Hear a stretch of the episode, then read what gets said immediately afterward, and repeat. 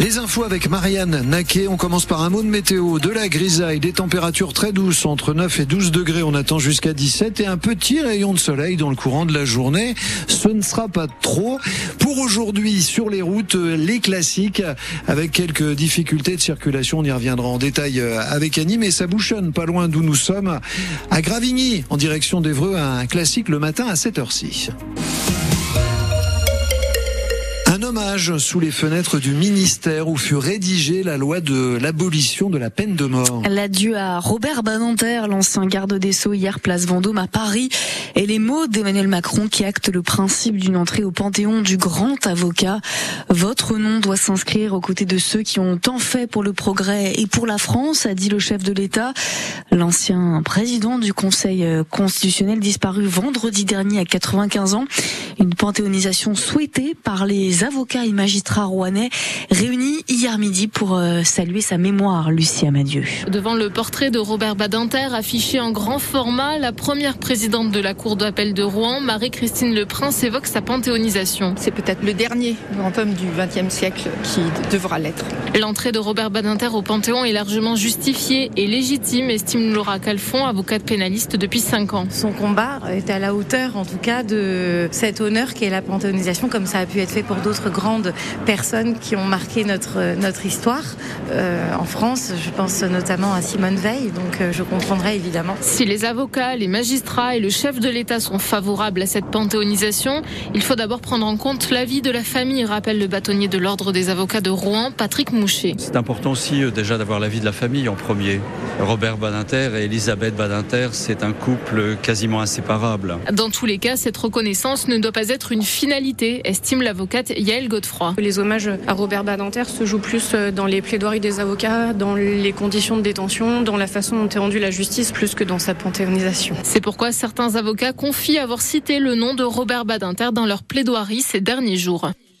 La date et les modalités de la panthéonisation de Robert Badinter sont à discuter avec la famille, précise l'Élysée, selon que celle-ci souhaite voir sa dépouille dans le mausolée de la montagne Sainte-Geneviève ou bien sa mémoire célébrée par une plaque. Il risque 50 prisons et 75 000 euros d'amende. Un policier de 40 ans jugé aujourd'hui devant le tribunal correctionnel de Rouen, soupçonné d'avoir frappé un manifestant lors d'une manifestation contre un des projets de la réforme des retraites en février 2020, poursuivi pour violences aggravées. À l'origine, c'est le manifestant qui a été accusé de violence, une version démentie par une vidéo amateur tournée au moment des faits. L'actualité ce matin, c'est aussi cette euh, grève qui se profile à la SNCF et qui va toucher les lignes normandes. Un train sur trois ce week-end, deux sur trois demain. Préavis de grève déposé par les syndicats Sud et CGT. Ça s'annonce très suivi par les contrôleurs à l'origine du mouvement. Motif euh, de colère, le refus d'augmenter leur prime de travail. Ils demandent aussi un départ anticipé à la retraite pour compenser la pénibilité de leur métier et plus d'effectifs. Les discussions n'ont pas été euh, fructueuses hier chez Revima entre les syndicats et la direction. L'usine de Côte-Bec en Corrive-en-Seine est à l'arrêt depuis lundi après l'échec des négociations annuelles. Mouvement de contestation chez l'équipementier pour demander une hausse des salaires. Un piquet de grève est installé devant le site au pied du pont de Bretonne. Un sentiment de solitude euh, si profond et si douloureux. C'est ce que ressentent tous les jours plus de 2 millions de personnes âgées selon une étude de l'association des petits frères des pauvres. Alors pour créer des rencontres, l'association Happy Madeleine vient à la rencontre de nos aînés dans des résidences autonomes, notamment une sorte de tournée dans l'heure et la Seine-Maritime avec euh, pour principe l'idée de partager ses souvenirs, de les faire revivre aussi.